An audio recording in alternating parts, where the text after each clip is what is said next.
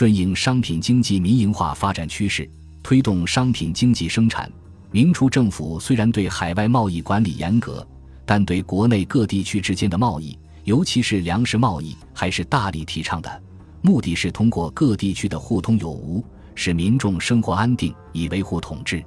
例如，明前期、明初到正德年间，政府大力扶植农业，鼓励经济作物生产，使得桑、麻、棉等发展较快。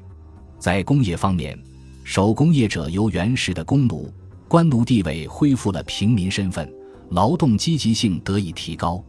他们在轮班为官府服役且役期不太长的条件下，可以有较多的时间从事商品生产。明政府还解除矿禁，准民间开矿冶炼，交税一百一十五，使民矿生产蓬勃发展。在商业方面，明统治者为救援之师，采取了许多续商、变商的措施，诸如减轻商税，税率降为 L 三十，税局裁撤九百一十，增加免税品名。设立官营塌房、仓库，供外来商人储货等。另外，对政府需要物品，除少数特设官办工厂制造外，一律采用向市场采购之法，并规范采购制度，禁止向商人低价义买。对许多涉及国计民生的工程，现今普遍称公共物品，如军需、漕运、盐政、边疆贸易、对外贸易等。政府放弃过去那种官营制度，转而招商承办，在商品经济货币化程度还不高的情况下，则实行物物交换的专卖商品制度，即以政府控制的某些或立丰厚产品，如盐、茶等作为回报，鼓励商人踊跃承担。所有这些，无疑都有利于商品流通的正常发展。例如，对山西商人崛起至关重要的开中制度。就属于政府公共物品由官营转向招商承办的范畴。试想，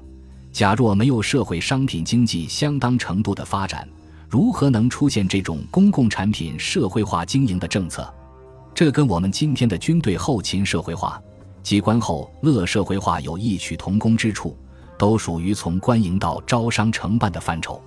正统年间，明政府规定田赋部分折银交纳四百余万担。一担和一百一十立方米，折银一百万余两，谓之金花银。这促进了社会交换关系的扩大，有利于促进农产品的商品化。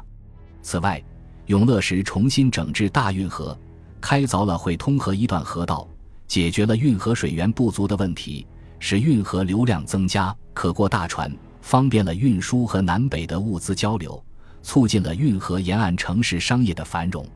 明前期至宣德。景泰时，由于社会生产力发展，商品经济一度相当繁盛。然而，商品经济的发展要求上层建筑的变革与其相适应，它要求统治者尊重并保护民众的私有财产，要求对统治者的权利，诸如征税权等进行必要的约束。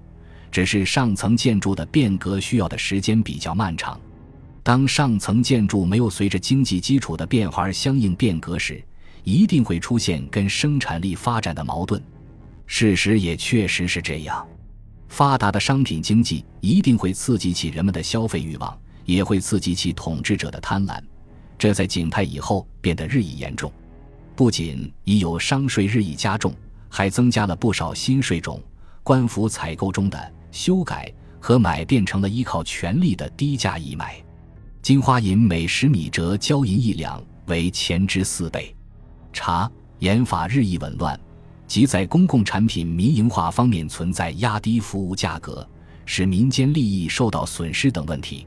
到了正德年间，商人在社会上的长期活跃以及商业的巨大利润，使得皇帝都开始对商人发生了艳羡之情。据毛麒麟在《西河文集》中介绍，保和六殿。宫中储财物处，武宗常办商姑，与六殿贸易争分宣购。季八就宿廊下，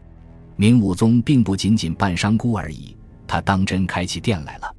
自正德八年（一五一三年）开始，他派宦官在京师和许多都市开设黄店，与民间商业争利，其中还有聚昌寻乐的花酒铺，真可谓为聚财不择手段。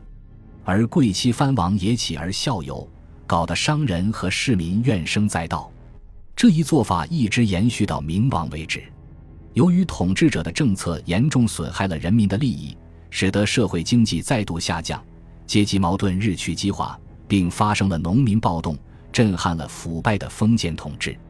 对此，从嘉靖时开始，统治者不得不考虑革除一些弊政。明朝历史也从此进入它的后期。明后期统治者所做的有利于商业发展的措施，最主要的有废除公役制。实行以银代役和推行一条鞭法，提高了民众的人身自由度。以银代役弘治时时有，但尚不普遍。那银轮班尚在两可之间。嘉靖四十一年（公元一五六二年），宣布完全废除轮班制，一律改纳班将银，由政府用银雇人充役。后对那银数又有所减轻。纳银轮班使得广大工匠的技术和产品完全投入市场。对发展和提高民间的私营手工业作用深远，有力地促进了前些时候已受钳制的商品经济继续发展。一条鞭法在万历九年（公元1581年），张居正为乡试在全国实行，其内容就是在清丈土地的基础上，把原先按照户丁派役之法改为按丁粮田赋税粮派役，然后与其他杂税合编为一条计亩。一亩和六百六十六点七平方米，或计丁以银蛇交于官，这是农村中的以银代役，而且是丁役部分地十分之四、五、六，以致全部极少地区摊入田赋，使无地或少地农民的负担得以减轻。农民为了多得货币以缴边银，就按照市场需要因地制宜生产能多卖钱的东西，农产品商品化的倾向更有所增长。另外，既然是以银代役，意味着土地对农民束缚关系的减轻，意味着过去那种严格的户籍制度的逐渐松弛，使得大批的无地农民有可能离开土地，流落到城市、边疆地区甚至海外地区。这对明后期商品经济的发展很有影响。试想，假若仍把农民用徭役、丁税等死死地捆在土地上，怎会有人口自发的大面积流动？而没有人口自发的大面积流动，又怎会有以流动为特征的商业的发展？更遑论以长途贩运为特征的十大商帮的产生了。因此，不了解明清时的社会政治经济状况，就不会理解晋商的崛起和发展。明后期促进商品经济发展的政策，除了实行一条鞭法，实行以银代役，大大提高了农民的人身自由度外，还允许商贾在经商地区定居。这对促进人口流动、发展商品经济贡献甚大。明朝初年，政府制定了极其严密的户籍制度，目的是将全体臣民归置于一网之中，同时将农民困固于土地之上，以保证全国赋役的征调和限制人既定的活动范围。随着农业生产力的发展，人口的增加，社会出现了大量的流动人口。除富贩行商的商人外，还有流民、逃户等，这意味着传统的管理人口的户籍制度已不能适应现实的需要了。在经过一系列的调整后，政府首先给了流民、逃户在异地寄籍暂居及复籍的权利。到正德、嘉靖年间，政府又给了附贩行商与其他流域人员同样的可以在异地寄籍暂居及复籍的权利。嘉靖六年（一五二七年）。政府下令，除服居客商外，其居住年久、治理产业、房屋、铺面者，则令富集皖、大两县一体当差。这虽是针对常年在京师从商而且已治下产业者而言，但由于这类现象在全国极具普遍性，所以也对全国发生影响，各地纷纷效法。有些地方还根据自己需要，对在驻地有生理以及记住的客商也予以承认。设置扶户专册，将其纳入册中。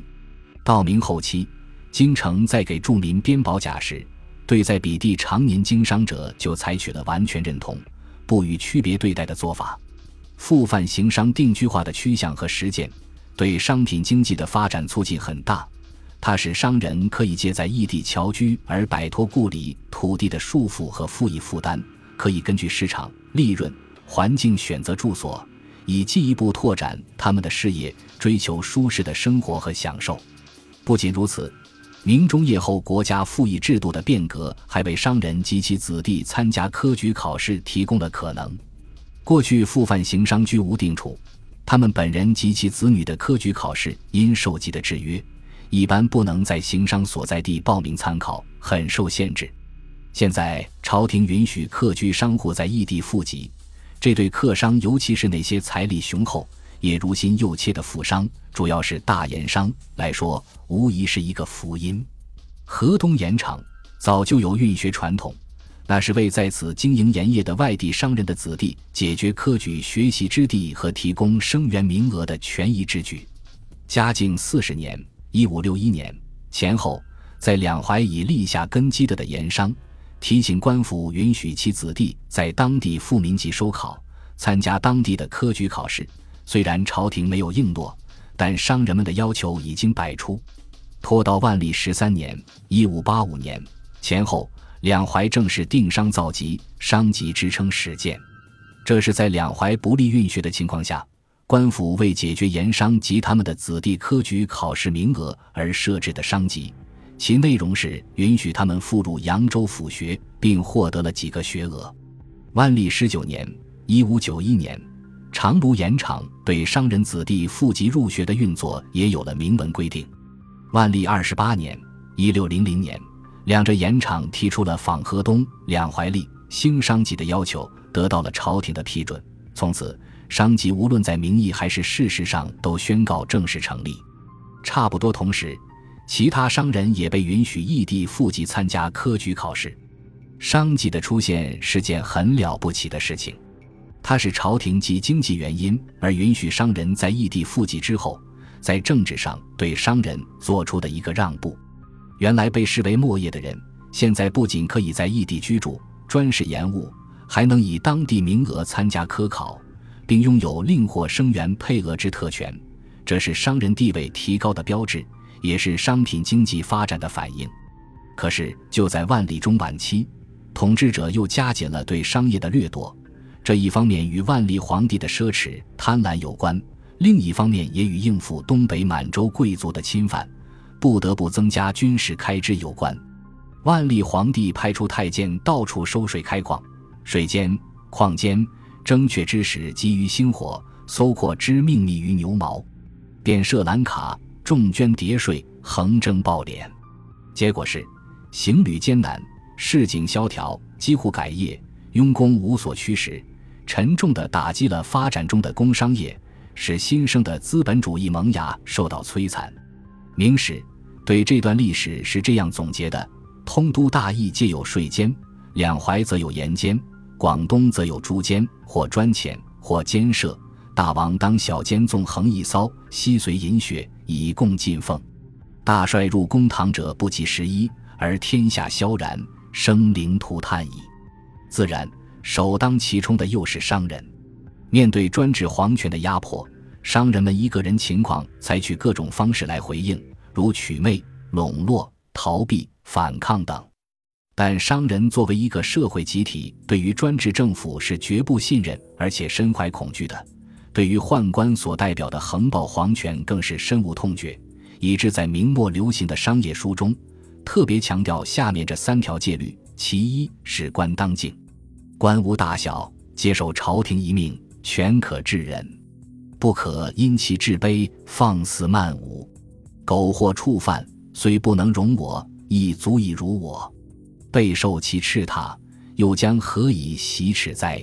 凡见长官，须起立隐蔽，盖常为卑为降，实无民之职分也。其二，以官事，官解则轻。出外经商，或有亲友险患当道，医护其事，今此横行，平夺人才，夫为赃否？因邪已属。当时虽拱手奉承。心中未必诚服，四官解任，平息有别故受赠者，莫怀遗怨于我，必生成害。是为务虚名而受时或已。凡作客，当守本分生理，不是干求。虽至后居官，亦宜自重，谢绝请业，使彼此受益，得莫大焉。其三，少入宫门，无官求罪。凡到司府州县巡检衙门及水路途中口岸处所，或见奸夫贼犯异常之事，且不可挤入人丛进衙观看，恐问官夷人打点漏泄机密，关门扑捉；或强盗受刑不过，妄指再进搪塞，苟遭其害，虽公断自明，亦受惊骇矣。根据上述三条戒律的内容，可以断定，当时商人对政府衙门普遍的抱着不信任心理，一种敬而远之的心理。这是当时不良社会现实在商人社会意识中的反映。在明王朝遭遇严重的政治社会危机之时，在关外崛起的清统治者，乘腐朽的明王朝危亡之际，入主中原，建立了清王朝。公元一六四四至一九一一年。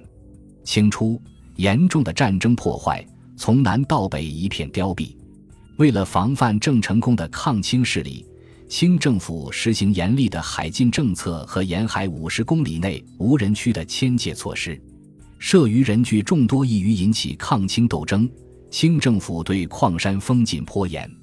至于在东南地区，则限制丝织业的发展，监视织工和市民的活动。所有这些都使商业恢复缓慢，尤其不可忽视的是，清以白银为货币，铜钱为辅币，白银不断流入燕京边外、长城边关以外的地区和富商大贾、达官华丽之手，很大部分作为储藏手段被窖藏起来，货币无形沉淀，而征税照常用银。再加上对外贸易因海禁而缩小，由出超而流入国内的白银大大减少。流通中的货币严重不足，以致物价下跌，市场疲软，交易死滞，给商业的发展带来消极影响。康熙二十二年（公元一六八三年），平定台湾后，清政府始开海禁，指迁界，为铸钱需要，开云南铜矿。其后，康熙五十一年，免除了织机数目不得逾百张的限制，并减轻其税额。又宣布滋生人丁永不加赋，雍正时普遍扩大摊丁入地，索性把尚存的以固定化的丁银转入田赋之中，一起按亩征收。乾隆时更进一步放宽政策，矿禁完全解除，缩小官营手工业的阵地，民间丝织业、制瓷业中的民窑，如景德镇及其他手工业，因而发展很快。继续减轻商税，鼓励各省之间的粮食贸易。有时且可免税，种种有利的政策，促使商业在康熙后期，特别是乾隆时迅速的发展。最重要的是赋税以及地租的货币化，更将乾隆时农产品商品化推向了一个新的高度。乾隆时期是清朝的盛世，人口由初年的略超于明万历之时，而增至二亿多，以至三亿之数。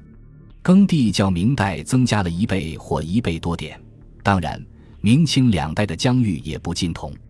一言之，到二十世纪初，中国的大约一半耕地是在近二百多年里开垦出来的，而前此数千年所垦耕地也不过占据一半左右。这显然是一个巨大的增长，也是清朝经济发达的一个重要原因。清代耕地的增加特别表现在我国中南、湖北、湖南、广东、西南、四川、贵州、云南、广西。以及东北和台湾等地的开发上，由于兴修水利、改进农业耕作技术，包括农具和肥料，以及作物品种的改良、新品种的引入和推广等，粮食亩产又比明代增长好多。尤其是乾隆年间，随着国民经济的活跃和普遍上升，政府税入的增加是很显著的。这还是在政府不打算增加税收的情况下实现的。如清代初年。政府税入仅一千数百万两，康熙时约两千数百万两，经雍正、乾隆两朝整顿，增至四千数百万两。财政结余的库银，康熙末只有八百万两，雍正末乾隆初为二千四百万两。至乾隆中叶以后，虽不断用兵边疆，消耗巨大，但常有库银八千万两左右，而每年财政结余尚有五百万两。由此可知，当时商业发展水平却又跃上了一个新的、更高的台阶。传统商业建立在手工劳动基础上的，可称进入了它的黄金时代。乾隆时的商业不仅超过明代，而且也超过了康熙之时。清诗人赵翼在《风气》一诗中所云的“成多新样记，交有不识书，引访宣业寺，游访范春渠，翡翠香花店，玻璃嵌奇书，除耕穷难免，登时舞龙鱼，和当人满后，回忆我生初”，即反映了乾隆时的繁华景象，大异于他出生之时。当时从中原农业地区派生出来的大量过剩人口涌向四方，除流到边疆一千多万人外。相当部分为东南经济发达地区的城市和新兴市镇的手工业所消纳，在手工业的发展中，商业资本也比明代有更多的投入。明末清初一度夭折的资本主义萌芽又重新茁壮成长，在地区上、行业上、商业与生产结合的形式上都比明代有所发展。传统商业在质的方面的变化正步步深入。然而。日益增长的庞大人口固然能起到扩大市场的作用，但在科学技术没有根本突破，如工业革命、传统棉纺工业得不到大发展的情况下，随着边疆移民的基本完成，而人口仍保持惯性继续增长，则人均资本量、人均粮食拥有量都要降低。如此，社会剩余必然减少，人均购买力一定下降，这又会削弱商业的根基。同时，人民生活水平的下降，失业率的提升，一定会引发社会动乱。统治者为镇压人民暴动，又要开动征税机器，这都不利于商业活动的开展。到嘉庆、道光年间，清王朝开始出现转折，财政收不抵支，封建剥削苛重，再加银贵铜贱，赋税负担增加，农民生活更贫困苦，购买力萎缩，可供商品量减少。在社会矛盾加剧的情况下，清政府为巩固统治，又加强了对矿业、手工业和沿海贸易的控制。此时商税加重，贪污盛行，法外横取多于政客，这就削弱了贸易的基础，阻碍了流通的运行。曾几何时，商业就由发展的疯癫滑坡不止。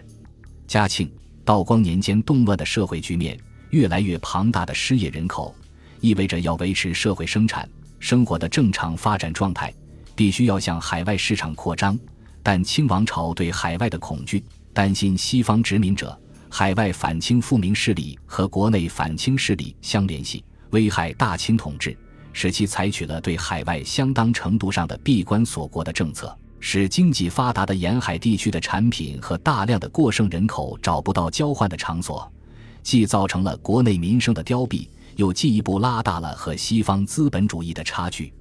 但商品经济社会化大生产的特点要求全球化经营及实现生产要素产品的全世界范围内的交换。明清政府，尤其是清政府的闭关锁国政策，显然违背了社会生产力的这一发展趋势，因此终究逃不过历史的惩罚。鸦片战争后长达百年的时间里，中华民族一直在半封建。半殖民地的泥潭里挣扎，就是历史对中国政府闭关锁国、拒绝全球化的沉重的惩罚。通过对明清政府商业政策的回顾，可以看出，明清政府还是顺应生产力发展趋势，制定了不少促进商品经济发展的政策的。只是这一时期国家管理经济的方式是政府拥有重要山川资源的所有权，而在经营权方面向民间开放。这种官商结合发展经济的体制，相对于那种政府既掌握山川资源的所有权，又拥有经济权的体制来说，无疑是一个巨大的历史性进步。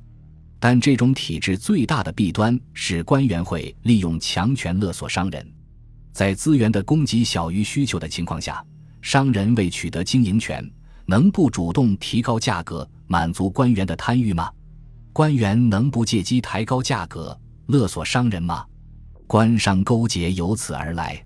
作为中央政府的代表，皇帝也是理性人，也有着对利益追求的强烈欲望。在专制皇权没有得到相当限制的情况下，他既会凭借手中权力与民争利，明正得皇帝支开皇典，即属此类；也会采取乱摊派、多征税的方式，将人民财富略为己有。万历皇帝支派宦官四处征税，即属此类。这说明这种官商结合的体制虽在一定时期内适应了生产力发展的需要，推动了社会的进步，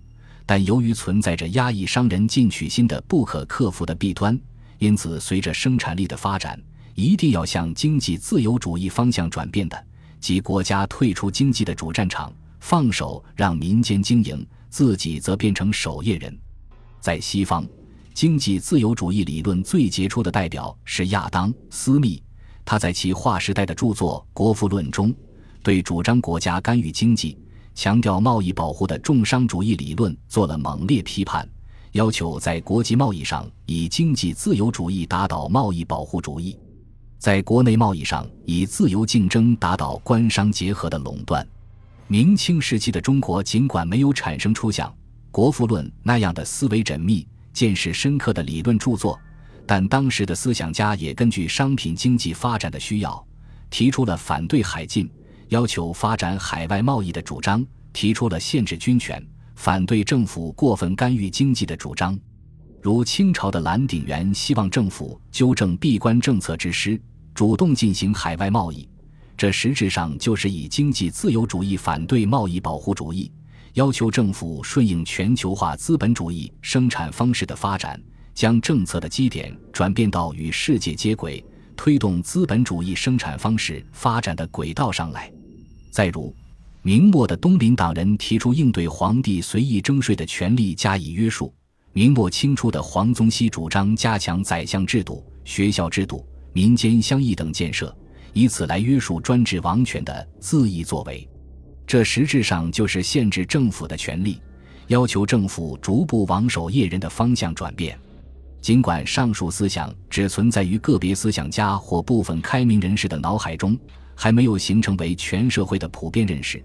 更没有上升为统治者的治国理念，但也说明，即使没有西方资本主义的东进，仅凭中国社会内部商品经济的自主发展，也会逐渐打破贸易保护，走向与世界经济接轨的经济自由主义之路的，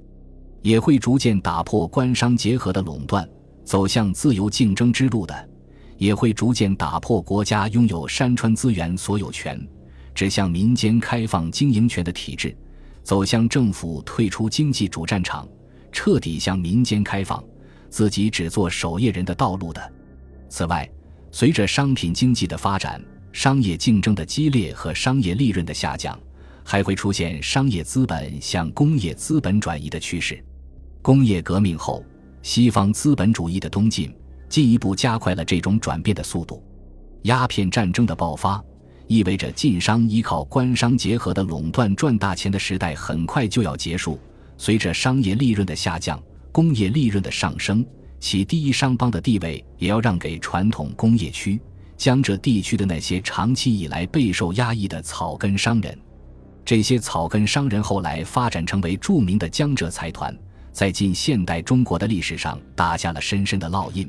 直到今天仍然发挥着重要的作用。本集播放完毕，感谢您的收听，喜欢请订阅加关注，主页有更多精彩内容。